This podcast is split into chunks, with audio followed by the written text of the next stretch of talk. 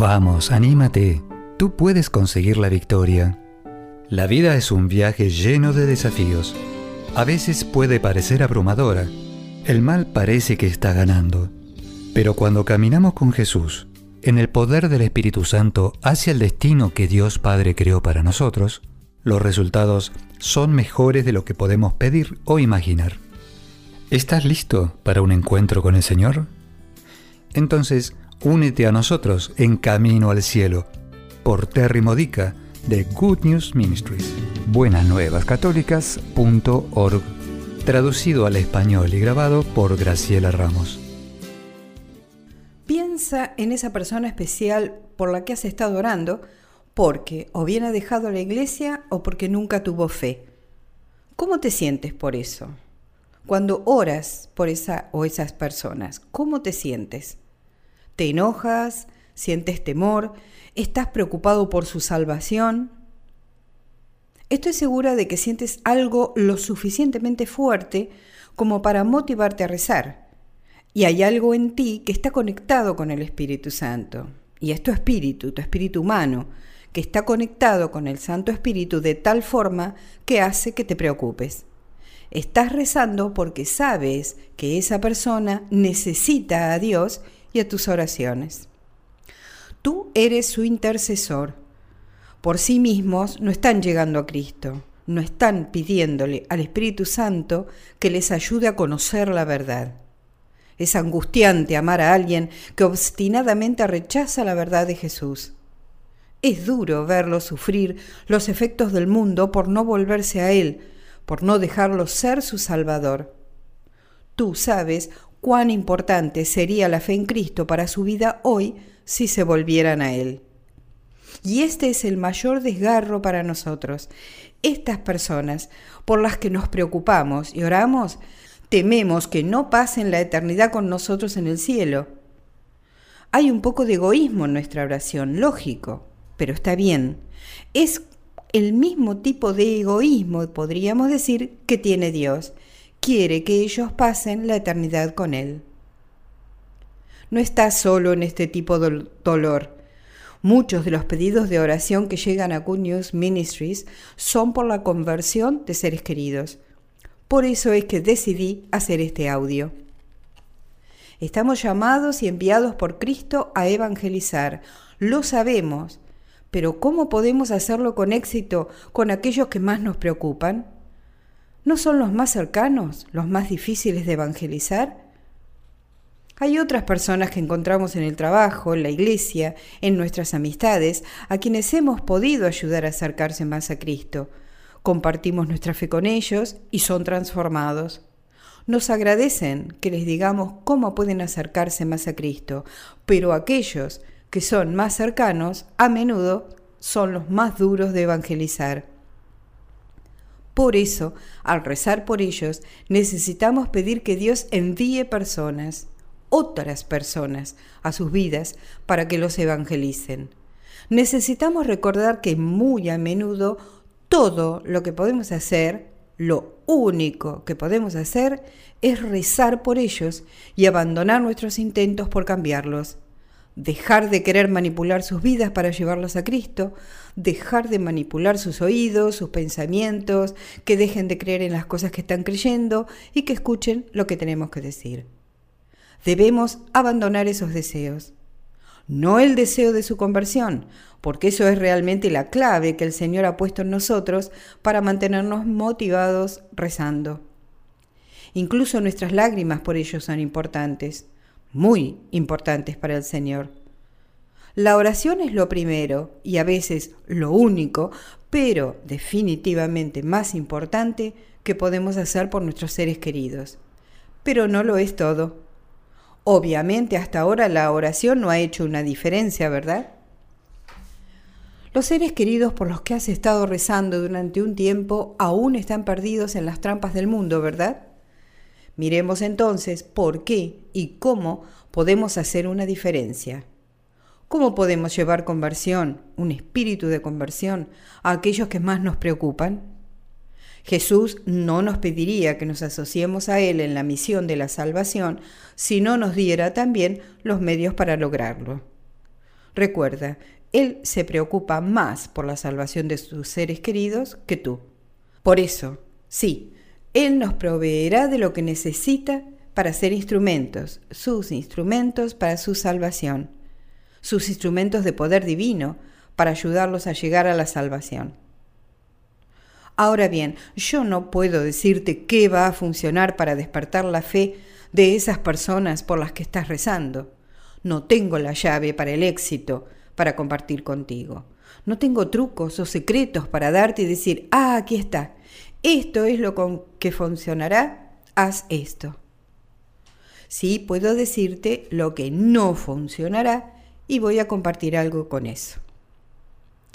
Para algunos, lo que funciona es golpearse contra el fondo de lo que el mundo ofrece. Ellos están confiando en las muletas que les da el mundo. Están confiando en sus propias ideas sobre lo que está bien o mal, lo que es bueno o malo. Están confiando en ellos mismos. Confían en las falsas enseñanzas que el mundo tiene para darles. Golpear el fondo es, para algunos, que esas muletas desaparezcan. Una de las cosas por las que puedes orar es Señor, quítale las muletas sobre las que están apoyándose para que caigan y así se vuelvan a ti.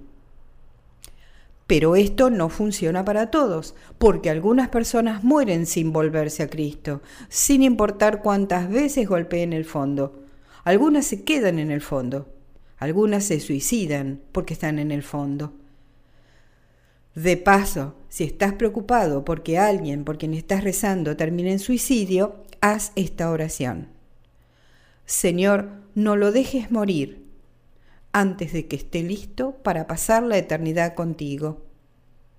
No solo por suicidio puede ser, podría ser por un accidente. Y esta oración sí funciona. Déjame que te explique por qué sé que funciona. Hace muchos años mi esposo y yo estábamos orando en la casa del papá de Ralph, mi esposo, porque había ido a la iglesia la mayor parte de su vida y realmente no creía que Dios en ese momento lo amara. No digo que por eso iría al infierno, no lo creo en absoluto, pero estábamos rezando para que no muriera antes de comprender realmente cuánto lo amaba Dios.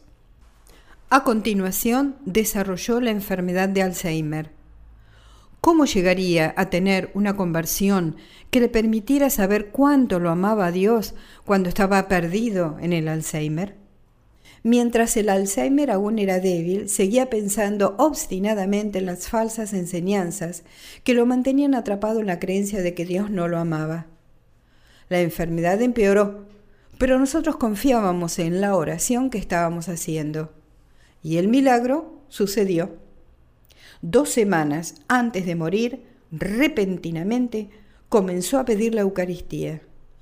Para ese momento hacía tiempo que no había ido a misa, pero salió del Alzheimer lo suficiente como para pedir que le fuera llevada la Eucaristía. Su esposa, mi suegra, llamó a la iglesia y una monja comenzó a traerle la comunión con frecuencia durante esas dos últimas semanas. No tenemos ni idea de qué hizo que cambiara su pensamiento, qué pasó en su espíritu, ¿Qué hizo el Señor para despertarlo hacia esa cercana y especial comunión con Él? Sí sabemos que en su pedido por la Eucaristía algo especial estaba pasando entre el Señor y Él. Para algunas personas lo que funciona es ir a un retiro, a una charla llena del Espíritu, y si están dispuestos a decir sí para ir contigo, no tienes que decir nada en especial, solo relájate y mira qué hace el Señor tal vez su fe se despierte y se revive. No uses palabras, las palabras traen discusión. La discusión nunca gana almas para Cristo, nunca despierta la fe de nadie. La discusión nunca fortalece la fe, nunca promueve el arrepentimiento. Decirle a alguien que lo que piensa está mal, que lo que cree está equivocado, que está haciendo algo mal, no motiva a nadie a cambiar. Es cierto que nos preocupan tanto que queremos que crean, que cambien, que sean felices. Queremos compartir nuestros conocimientos y nuestras experiencias por lo que hemos aprendido. Pero ¿sabes qué? No cambiarán, no escucharán. Primero nosotros debemos escuchar. Debemos escucharlos a ellos. escuchar sus enseñanzas erróneas, hablar sobre sus vidas sin sentido o lo que sea de lo que estén hablando. Debemos escucharlos, pidiendo al Espíritu Santo, en silencio en nuestro interior, que nos muestre, que nos revele, que inspire nuestros pensamientos para poder descubrir dónde hay pequeñas rendijas o puertas. ¿Dónde hay un pequeño lugar por donde puede pasar el Señor y así ser nosotros sus instrumentos? ¿En qué momento podrían considerar un punto de vista diferente? ¿Qué verdad simple sabes que encajaría en esa pequeña rendija? Una simple verdad, pequeña, tal vez hasta en forma de pregunta. Él podrías decirle algo así como, ¿has considerado la posibilidad de... Eso podría ser una diferencia. Debemos ir más allá de nosotros. Necesitamos dejar pasar nuestra necesidad de ser oídos y comenzar a escucharlos a ellos y al Espíritu Santo. También debemos ser buenos oyentes y considerar sus puntos de vista. En otras palabras, como oyente, debemos identificar algo bueno en lo que dicen, aunque sea pequeño, y compartirlo, aceptarlo y destacarlo. Confía en el Espíritu Santo tomando esa pequeña verdad y nutriéndola como una semilla. Abandona tu deseo de ver cambios ahora.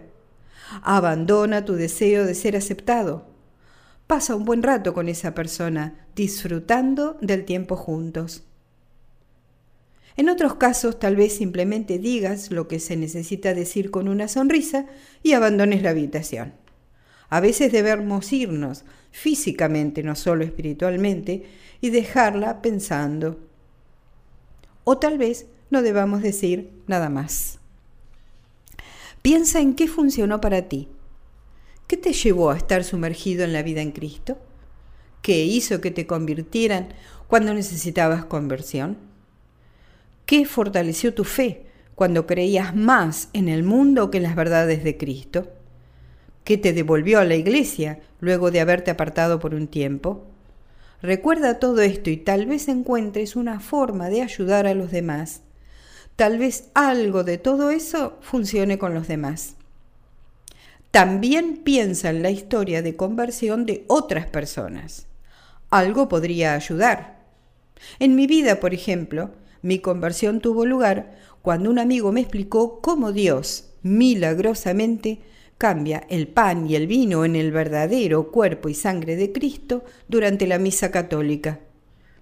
Mientras escuchaba su explicación, algo dentro de mí, que luego supe que era el Espíritu Santo, decía, sí, sí, eso es verdad.